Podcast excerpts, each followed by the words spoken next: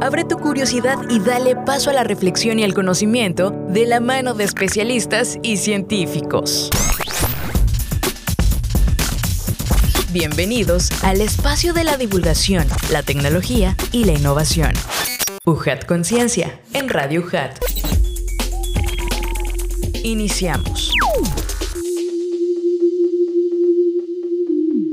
Amigos, ¿cómo están? Bienvenidos sean una vez más a este su programa UJAT Conciencia. Gracias a todos por estar con nosotros a través de las plataformas digitales de ciencia y tecnología UJAT. Acabamos de pasar la meta de mil suscriptores. Gracias a todos. Así que nos ayudan muchísimo con su poderosísimo like.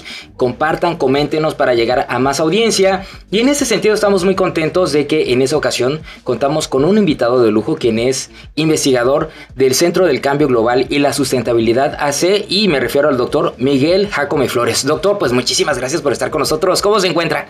Muy bien, muchas gracias a ustedes por invitarme. Estoy muy contento, la verdad. Muchísimas gracias. Sí, hombre. Además es un tema que nos encanta, que sabemos que requerimos hacer más conciencia. Mm. Pero antes de eso les voy a platicar un poco de la trayectoria para conocerlo. Y es que el doctor es biólogo por la Universidad Autónoma Metropolitana Xochimilco, maestro en uso, manejo y preservación de los recursos naturales por el Centro de Investigaciones Biológicas del Noroeste y doctor en estudios medioambientales por la Universidad Pablo de Olavide y la Estación Biológica de Doñana, Sevilla, España.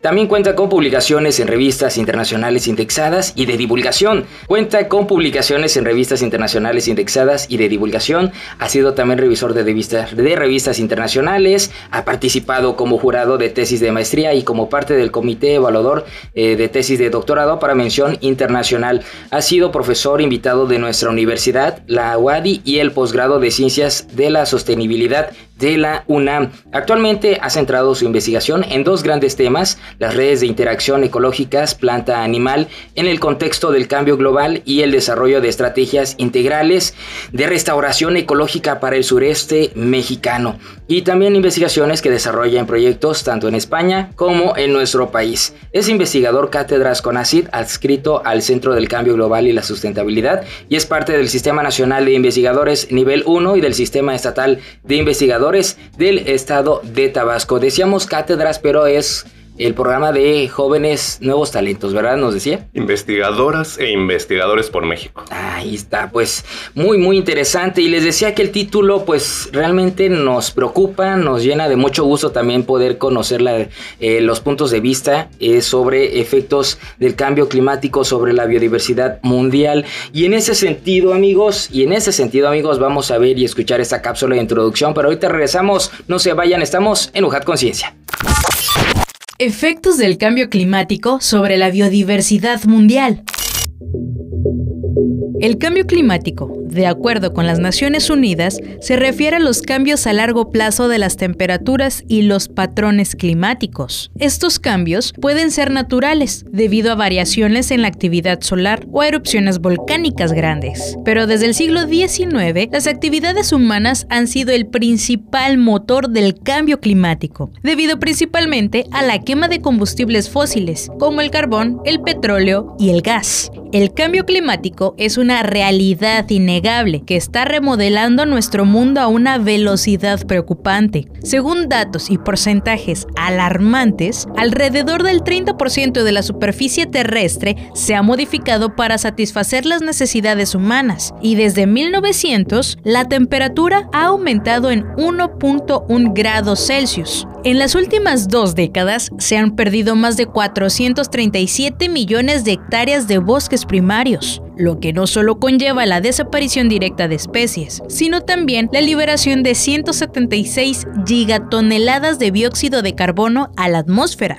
La sinergia de ambos procesos se manifiesta de diversas maneras. Blanqueamiento de los corales, desaparición de especies y la amenaza del 23% de las especies conocidas, alteraciones en los patrones de migración, cambios en la distribución de las especies, perturbaciones en la polinización y la dispersión de semillas, aumento de plagas y la desaparición de ecosistemas, entre otros. Además, estamos experimentando la alteración y desaparición de los servicios ecosistémicos asociados a la biodiversidad, lo que genera una alta vulnerabilidad en los socioecosistemas. La pérdida de biodiversidad debido al cambio climático es un desafío crítico que requiere acciones inmediatas y sostenidas. Es fundamental implementar una combinación de medidas que incluyan la mitigación del cambio climático a través de la reducción de emisiones y la transición hacia fuentes de energía renovable, la conservación y restauración de hábitats naturales, la promoción de prácticas agrícolas y forestales sostenibles, la educación pública sobre la importancia de la biodiversidad, la formulación de políticas efectivas y la cooperación internacional. Continuamos amigos, ahora sí doctor, pues platíquenos eh, un poquito sobre este tema, el cambio climático, ya vimos un poquito en la introducción, platíquenos qué es el cambio climático. Bueno, básicamente el cambio climático son aquellas alteraciones que hay, sobre todo de temperatura y precipitación, que están ocurriendo en nuestro planeta. El cambio climático no es una, no es una cuestión de que va a suceder, sino es algo que ya tenemos desde hace bastante tiempo. El cambio climático en, a nivel mundial, desde 1900, después de la, justo después de la revolución industrial, se ha visto un incremento de la temperatura de más o menos hasta la fecha 1.1 grados centígrados de media de temperatura. Pensaríamos que no es mucho, ¿verdad? Pero realmente cómo nos afecta como especie, como... Claro, eh, no parece mucho, ¿no? Así que más da que estamos en, 38 y, y, que después estemos en 39.1, ¿no? Ya es calor, sobre todo aquí en Villahermosa. Pero eh, hay que tener en cuenta que es la media a nivel mundial. ¿Qué quiere decir? Que en muchos lugares las temperaturas han llegado a subir 5 grados, 6 grados, 7 grados. Imagínense ciudades como la Ciudad de México, que de media tiene unos 22, 23 grados centígrados y que de repente tenga 30 grados.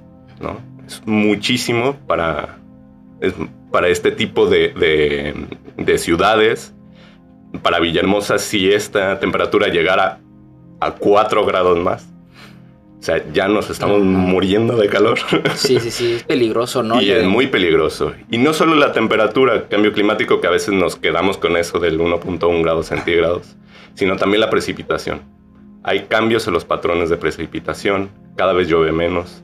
Ahora estamos en septiembre, debería estar lloviendo casi todos los días. Sí, sí, sí, sí. Y bueno, y también a fin de año, ya octubre, noviembre son fechas de diferentes temperaturas, ¿no? Claro, claro. En algunos estados en México, ¿dónde se ha podido visualizar o es homogéneo este aumento? No, no es homogéneo y de hecho en estudios muy recientes del año pasado, 2022, eh, se hizo un estudio de, de desde 1970 cómo había sido este aumento de la temperatura, estos cambios en la precipitación. Y se vio, por ejemplo, que la temperatura en la zona neártica, la zona norte de nuestro país, los incrementos han sido mucho mayores que la zona sur. Entonces, en, de media general, en México ha subido 0.2 grados centígrados. desde 1970. En el norte ha subido 0.3 grados centígrados y aquí en el sur, aunque tengamos muchísimo calor, no ha subido tanto, pero sí ha subido 0.06 grados centígrados. Lo que es preocupante aquí en el sur es que la media de precipitación ha bajado a 60, 60 eh, milímetros. La media general en México bajó 13 milímetros y en el sur 60. Es muchísimo lo que hay. Entonces hay muchísimas diferencias en México. México pues es un país con, una, con unos paisajes, con una heterogeneidad que es eh, muy grande y entonces, claro, es, es, es, difícil que sea homogéneo, ¿no? Hay zonas donde se calienta mucho, donde no se calienta tanto, zonas donde no se ha calentado nada, pero esas es más o menos las tendencias que hay. ¿Dónde no ha habido un gran impacto?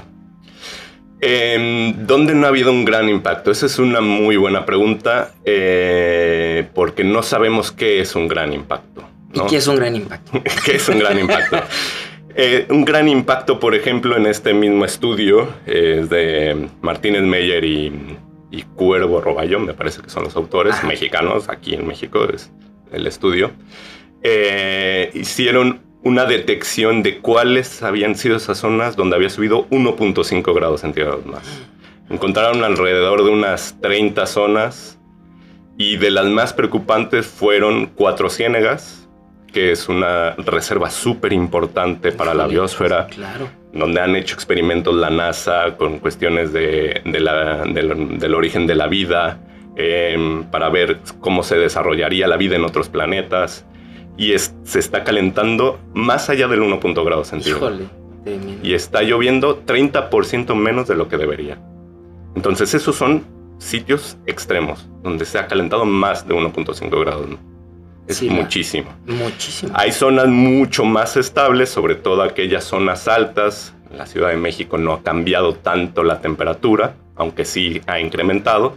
Entonces son zonas un poquito más estables. Pero el país se está calentando y de hecho es de los países más vulnerables al cambio climático. Es la relación que tiene con el cambio climático, la temperatura, con la biodiversidad, cómo tiene ese impacto precisamente. Bueno, hay una, una relación muy, muy intrincada, muy eh, difícil de separar. en México lo que tenemos, eh, somos el decimoquinto país, eh, deshonrosamente, con las tasas, eh, de las tasas más altas de deforestación. Entonces, en los últimos, hay una agencia, Global Forest Watch, que mide la deforestación, ¿no? la eliminación de bosque primario, bosque incluyendo selvas. lo que se ha medido que en los últimos 20 años se perdieron 4.660.000 hectáreas de vegetación natural en México.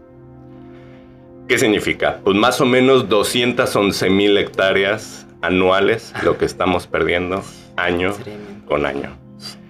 Y esto, ¿cuáles son las repercusiones? Uno, que estamos perdiendo biodiversidad, evidentemente, al perder ecosistemas. Y la otra es que al perder todos estos bosques, estamos liberando al, al, al ambiente, al planeta, 1.88 gigatoneladas de CO2. Híjole. Entonces, ¿qué está pasando? Nosotros, pues, al deforestar, incrementamos gases invernadero y entonces eso también contribuye al calentamiento y cambio de los patrones de precipitación. Así es, fíjense que algo interesante estuvimos haciendo, y ahí va el spoiler alert de Conecta Ciencia, hicimos un programa donde nos hablan de precisamente la, la importancia de los manglares en la captura de carbono, ¿no? Y hubo una quema en Aquiles Cerdán hace algunos años que fue pues realmente perjudicial para la biodiversidad de esa zona, para ese ecosistema. Eh, ese también es parte de los problemas ¿no? que estamos viendo. ¿Cómo lo han estado estudiando ustedes ahí, doctor? si uno de los grandes, grandes problemas de esta zona de Tabasco es, son los incendios, ¿no? Es increíble la cantidad de incendios. Hay una no sé si llamarlo una cuestión cultural, una cuestión, no sé cómo llamarle, pero eh, por ejemplo para la caza y obtención de, tortugas, ¿no? Ahí en Centla es como muy tradicional, cuando uno va hacia la carretera de Centla pues, se encuentra a la gente vendiendo tortugas, pues es la quema, la quema de vegetación acuática, la quema que incluye manglares. Y eh, hay un programa muy intenso, muy, muy bueno de, por parte de, la Reserva de la Biosfera Pantanos de Centla para control de incendios y detección. Pero es tan grande Pantanos de Centla que es difícil ser efectivo para el control. Entonces, em, la UJAT está estudiando, está muy presente en todos estos efectos sobre de los incendios, de los manglares. Y fíjate que el, manglar es un caso súper curioso porque justo con el cambio climático a, las especies de mangle les beneficia el, calentamiento global. Al final siempre hay afectaciones, ¿no? Siempre hay efectos positivos y negativos y hay muchas especies que se benefician y entre ellas están los manglares.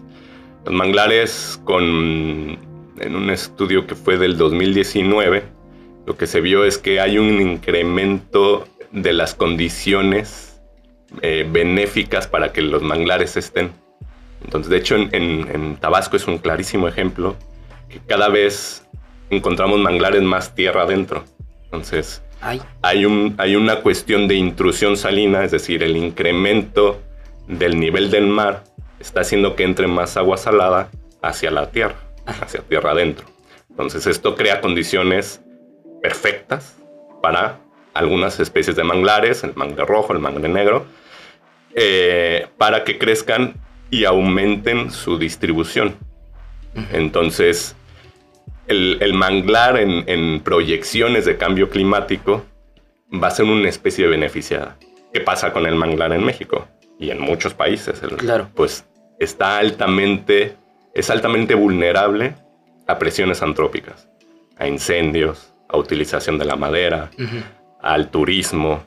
Entonces, lo que pasa con el manglar es que en un mundo donde siguiéramos calentándonos y valga la palabra y, no, y no presionáramos o dejáramos en paz esas, esas playas, esas zonas donde están los manglares, se nos llenarían las costas de manglares.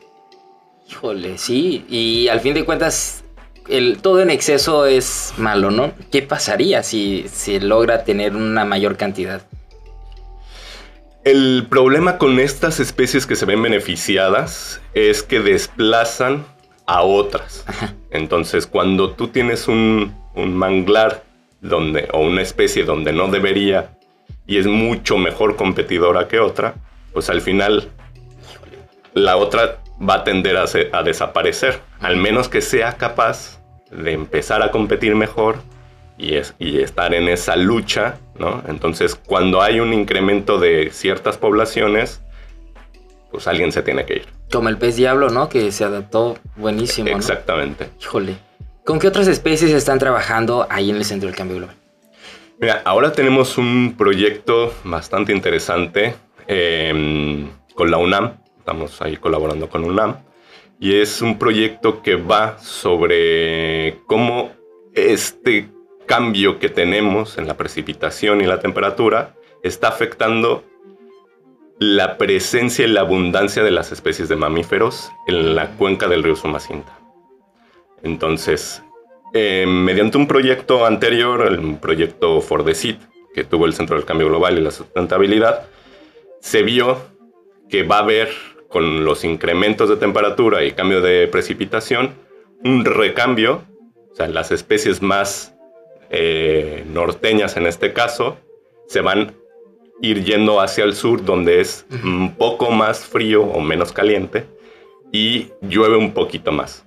Es decir, de la cuenca baja, que serían los pantanos de Centla, se van a ir yendo como hacia Cañón de Luzumacinta, de Nosique, que es cuenca media de Luzumacinta, ir bajando hacia la Lacandona y luego a Montebello. Entonces el cambio grande, grande, grande va a ser de la cuenca baja a la cuenca media. ¿Por qué? Porque ya hace mucho calor. ¿Qué hacemos cuando hace mucho calor? Nos vamos a lugares más frescos. Los animales hacen exactamente lo mismo. Pero además estamos incluyendo las relaciones que mantienen con las plantas de las que se alimentan. Mm, uh. Entonces son mamíferos frugívoros, sobre todo. Entonces lo que queremos ver, las plantas que necesitan para poder moverse. Necesitan de un animalito que se coma su fruto como la pitahaya que está todo bien hermosa. Exactamente. Bien bonita se ve. Que se coma su fruto y pues que salga por detrás esa semillita. Y pues así se van moviendo poquito a poquito a través de sus hijos. Entonces, cuando ya no existe ese animalito, porque ya le dio calor y se fue, entonces las plantas no pueden moverse más allá. claro. Y están pues destinadas ah. a morir, ¿no? O por lo menos allá no poder solventar ese cambio climático que hay y poderse trasladar a ciertos sitios. Entonces nosotros lo que queremos ver es eso, ¿no? ¿Qué está pasando con esa interacción, con esa relación que hay de frugivoría? ¿Se están moviendo las plantas? O sea, los animales se van a mover. O eso esperamos que se muevan. Pero ¿y las plantas? ¿Y qué van a comer en los nuevos lugares? Pues no sabemos qué van a comer en los nuevos lugares. Híjole, claro que sí. ¿Qué se puede hacer para contribuir a esto o que sea un poquito más autosustentable, que no se pierda esa biodiversidad de plantas? Pues esa es una pregunta que se hicieron eh, muchos expertos, que se han hecho muchos expertos. ¿Cuál es la solución? ¿No? Como el cambio climático y la biodiversidad los efectos que estamos perdiendo biodiversidad y está sucediendo el cambio climático, eh, ¿cómo lo podemos detener? Estos son problemas, como ya lo vimos, son problemas y tienen una sola solución. Y el panel intergubernamental de biodiversidad y servicios ecosistémicos hizo un estudio integrado con el panel de cambio climático y vieron qué vamos a hacer, ¿no? Tú ya sabes que está cambiando el clima, tú ya sabes que se está perdiendo biodiversidad. Mm, ¿Qué hacemos? Sí. Entonces hicieron un informe conjunto y la solución fue, mire, tenemos una solución, ¿no? Una solución para el mismo problema y es detener la degradación y la utilización insostenible de los recursos naturales. Entonces, ¿cómo vamos a hacerlo? Pues hay que incrementar la capacidad de las áreas naturales protegidas para conservar y proteger a las especies que están dentro de ellas, incrementar la conectividad entre vegetación que todavía se conserva, controlar la tasa, la tasa de, tala, la caza ilegal, el tráfico de especies y promover iniciativas de restauración ecológica. Promover iniciativas que recuperen de cierta manera la vegetación que estaba ahí. Entonces, esas son las recomendaciones que da directamente la, el IPBES, el panel intergubernamental de biodiversidad y servicios ecosistémicos. Precisamente la universidad, en conjunto con el Centro de Cambio Global, se han propuesto algunas acciones, ¿no? ¿Cómo realizan esfuerzos para contribuir a pues, seguir preservando la biodiversidad, doctor? Pues uno de, los primeros pasos que, hay para poder aportar, abonar hacia este cuidado de la biodiversidad, hacia proponer estrategias para mitigar el cambio climático es conocer la biodiversidad, ¿no? ¿Cómo está la biodiversidad? ¿Qué está pasando en Tabasco? Eh, entonces, con LowHat hemos tenido algunos proyectos en colaboración. Uno de los más grandes eh, fue Fordesit, otro que se llamó Fomix, y con ellos se hizo un diagnóstico socioambiental. Em, entonces, no solo se vio cómo estaba la biodiversidad de la parte de la cuenca de los Humacinta, estamos muy, muy enfocados a la cuenca de los Humacinta, em, no por nada, sino porque es la, una de las regiones más importantes a nivel mesoamericano, el 30% del agua está en esta cuenca de los Humacinta, Tabasco está en la cuenca de los Humacinta.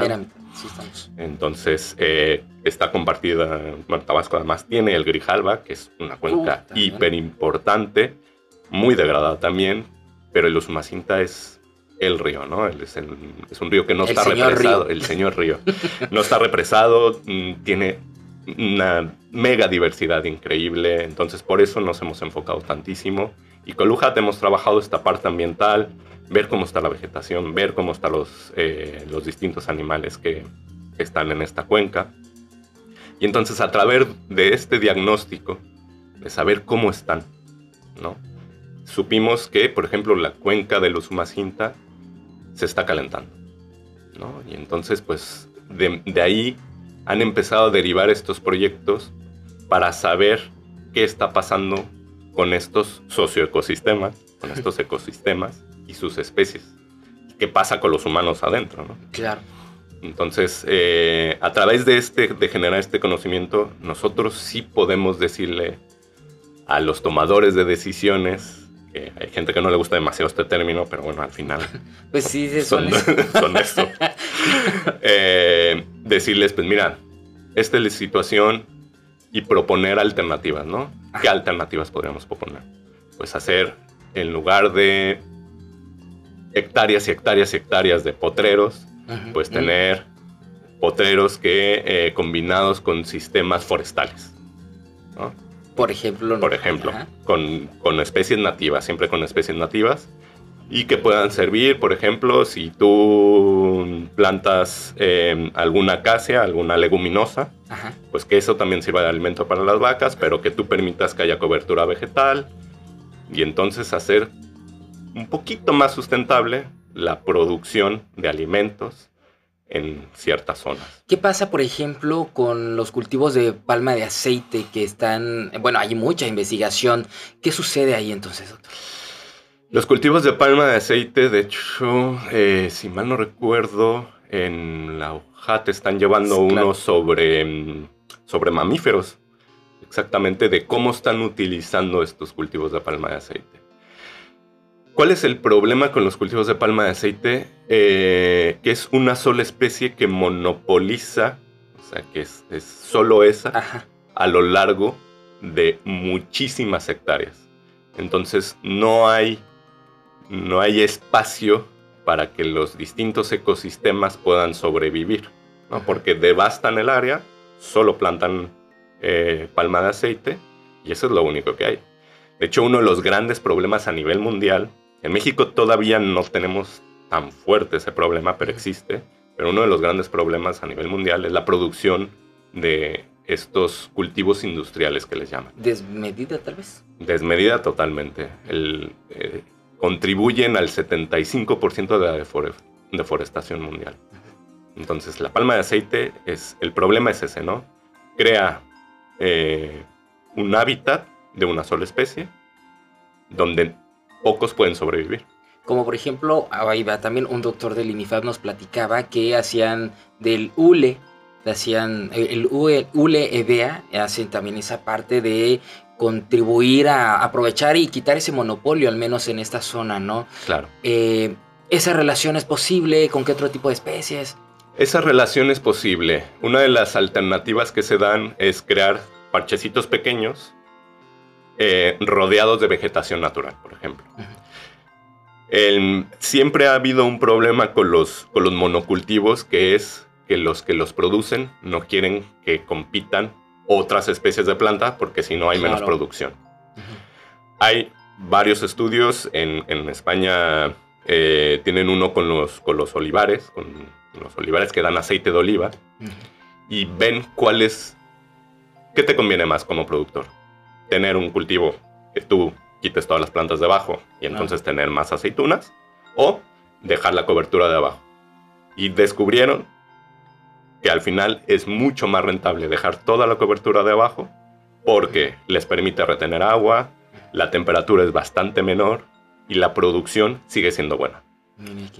Entonces, hay muchísimas alternativas, muchas, muchas que se están desarrollando a través de esto. Pero en sí, platíquenos, ¿cómo es la relación con los productores eh, sobre este tipo de temas?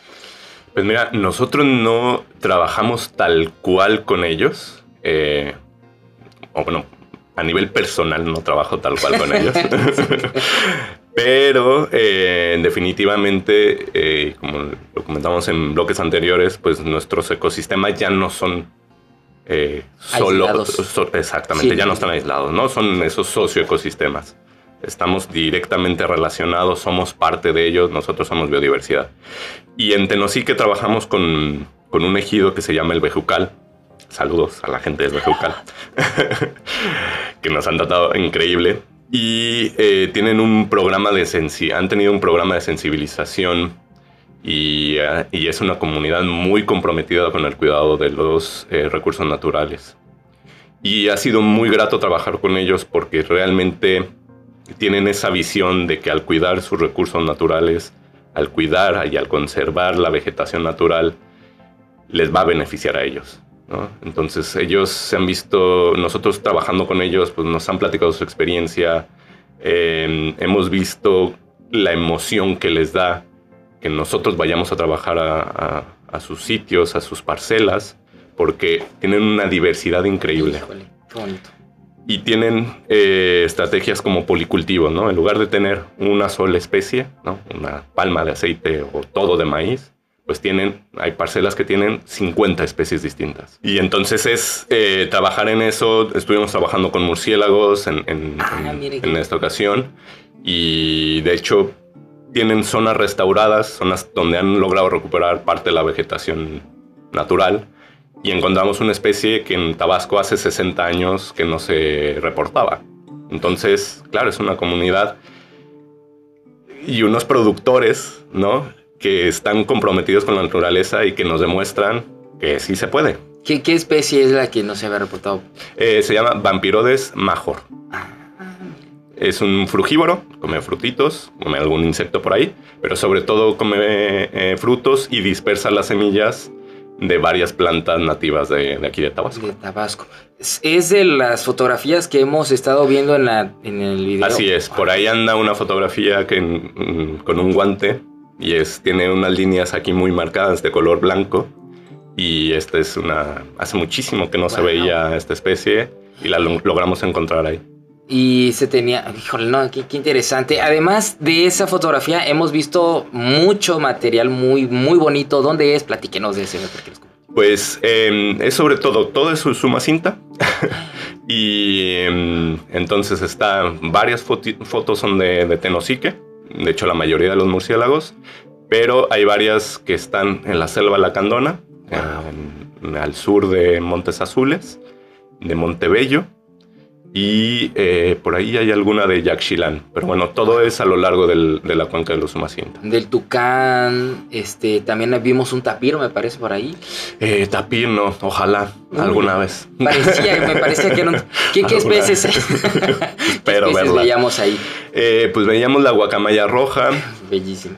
los tucanes, eh, varias especies de murciélagos, monos araña, Ajá. monos aulladores, em, varias especies de, de pájaros frugívoros, em, algunos semilleros por ahí, em, ranas, en fin. Sí, sí, sí, sí, la sombra, esa está bellísima. esa.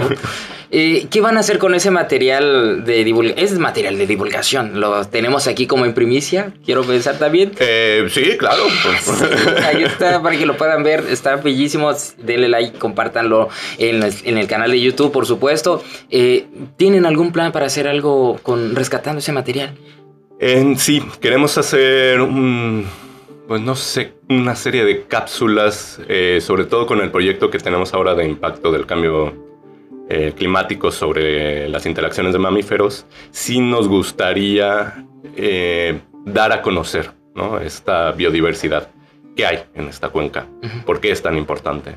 ¿no? Y entonces, pues estas, este material fotográfico, de video, pues sí nos, nos ayuda a, que la gente se sienta relacionada. ¿no? Sí, claro, y además eh, apreciarlo y disfrutar ese contenido y, y replicarlo también porque es, es fundamental compartir. Eh, ¿Qué sigue? Ya regresando al tema principal del cambio glo- global, cambio climático. ¿Cuál es el futuro en unos 10 años? 15, 20, 30 años. Pues no son muy alentadoras las, las proyecciones. Eh, no quiere decir que se tengan que cumplir, siempre son proyecciones a futuro, no, no, no sabemos qué va a pasar. Eh, las proyecciones son que para el 2040 mm, incrementará en 1.5 grados centígrados, llegaremos al 1.5. Híjole. Esto puede tener graves consecuencias. La proyección dice que el 90% de las especies terrestres va a experimentar una reducción de sus poblaciones. Va, a ser altamente vulnerable. México, al ser un país muy vulnerable al cambio climático, está en el centro. El 95% de las especies marítimas también va- van a experimentar una reducción de sus poblaciones. Entonces, eh, eso es lo que dicen los estudios. ¿Qué va a pasar? ¿Podemos revertirlo?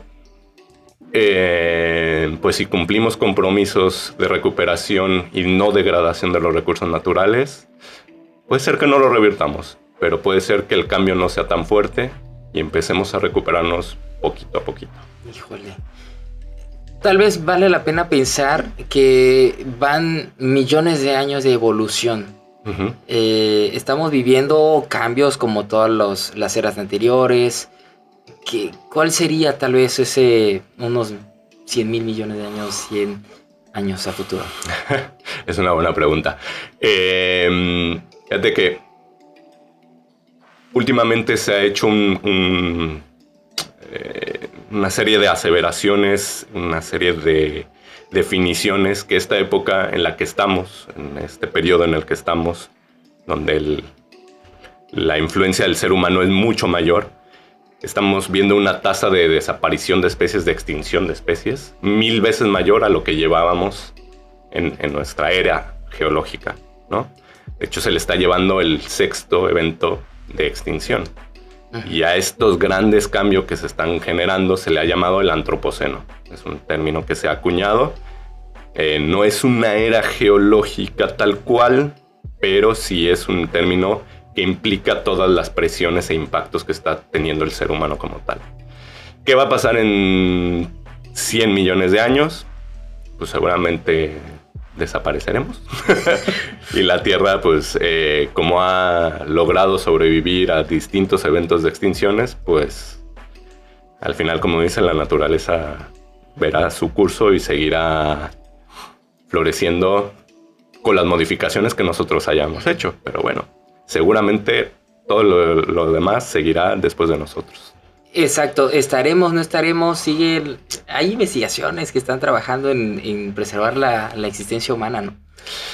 Eh, sí, pero es que claro, 100 millones de años son tantísimos en una escala, o sea, claro, a nuestra escala, es que nosotros eh, cuando hicieron esta parte del calendario cósmico, ¿no?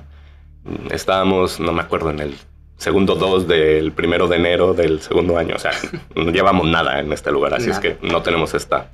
Apenas sabemos leer y escribir, dice por ahí el doctor Omar López Cruz de Linaoe. Doctor, pues se nos acabó el tiempo. Ha estado buenísima esta charla. ¿Algo más que desea agregar antes de que nos vayamos? Nada, que este tipo de información espero que les haya gustado, pero sobre todo eh, es información que nos ayuda a saber eh, el estado de la biodiversidad y a saber dónde estamos, ¿no? Si no sabemos dónde estamos, no sabemos cuáles son las estrategias que debemos de seguir.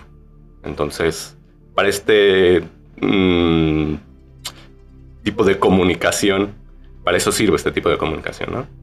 Para saber la biodiversidad está en degradación total. El cambio climático está real, es presente, lo vivimos día a día. Entonces, vamos a hacer algo.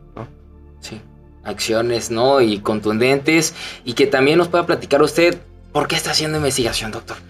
¿Por qué estoy haciendo investigación? Pues siempre me ha gustado, siempre me ha encantado ver, saber qué pasa, sobre todo, a ver, yo soy biólogo, entonces pues sobre todo, eh, cómo la naturaleza eh, eh, funciona, ¿no? O sea, para mí las interacciones ecológicas, por ejemplo, son mm, la clave dentro de mi cabeza de cómo funciona el mundo, cómo funciona la biodiversidad. Los servicios ecosistémicos que nosotros obtenemos de, o las contribuciones ecosistémicas que ahora se llaman, las obtenemos de las interacciones, de muchísimas interacciones. La polinización, pues sin polinización no tendríamos un montón de frutos de los que comemos, por ejemplo. Eh, la dispersión de semillas, pues lo mismo. ¿no? Eh, yo qué sé, hasta cosas más lúdicas, el tequila, el mezcal. Pues si los murciélagos polinizando todo eso, no tendríamos nada de esto. Sí, claro. Entonces, para mí, por ejemplo, eso, investigar cómo funciona todo eso, me parece súper interesante y por eso me dedico a esto. Qué padrísimo, doctor. Pues ojalá también podamos hacer llegar este mensaje pues, de, de, gusto por la naturaleza a todas las audiencias y a todo el público que ve, escucha tanto Radio Hat como Ciencia y Tecnología UHAT. Y pues, doctor, muchísimas gracias. A ustedes. Muchísimas gracias. Y bueno amigos, muchísimas gracias a ustedes por ese poderosísimo like en nuestro canal de YouTube. También suscríbanse y compártenle y pásenle esta información que seguro estamos a sus amigos les gustará. Les recuerdo el nombre de nuestro invitado, el doctor Miguel Jacome Flores, quien es profesor investigador del Centro del Cambio Global y la Sustentabilidad AC. Y estuvimos platicando sobre efectos del cambio climático sobre la biodiversidad mundial y de parte de todo el equipo de producción de la Universidad Juárez Autónoma de Tabasco y la Dirección de Difusión y Divulgación Científica y Tecnológica, les agradecemos por sumarse a este esfuerzo de divulgación científica que hacemos desde la UJAT. Soy Adrián de Dios y recuerden legado UJAT, estudien la duda, acción en la fe. Esto fue una producción de la Secretaría de Investigación, Posgrado y Vinculación, con la Dirección de Comunicación y Relaciones Públicas y Radio UJAT de la Universidad Juárez Autónoma de Tabasco. Los esperamos en la siguiente emisión de OJAT Conciencia.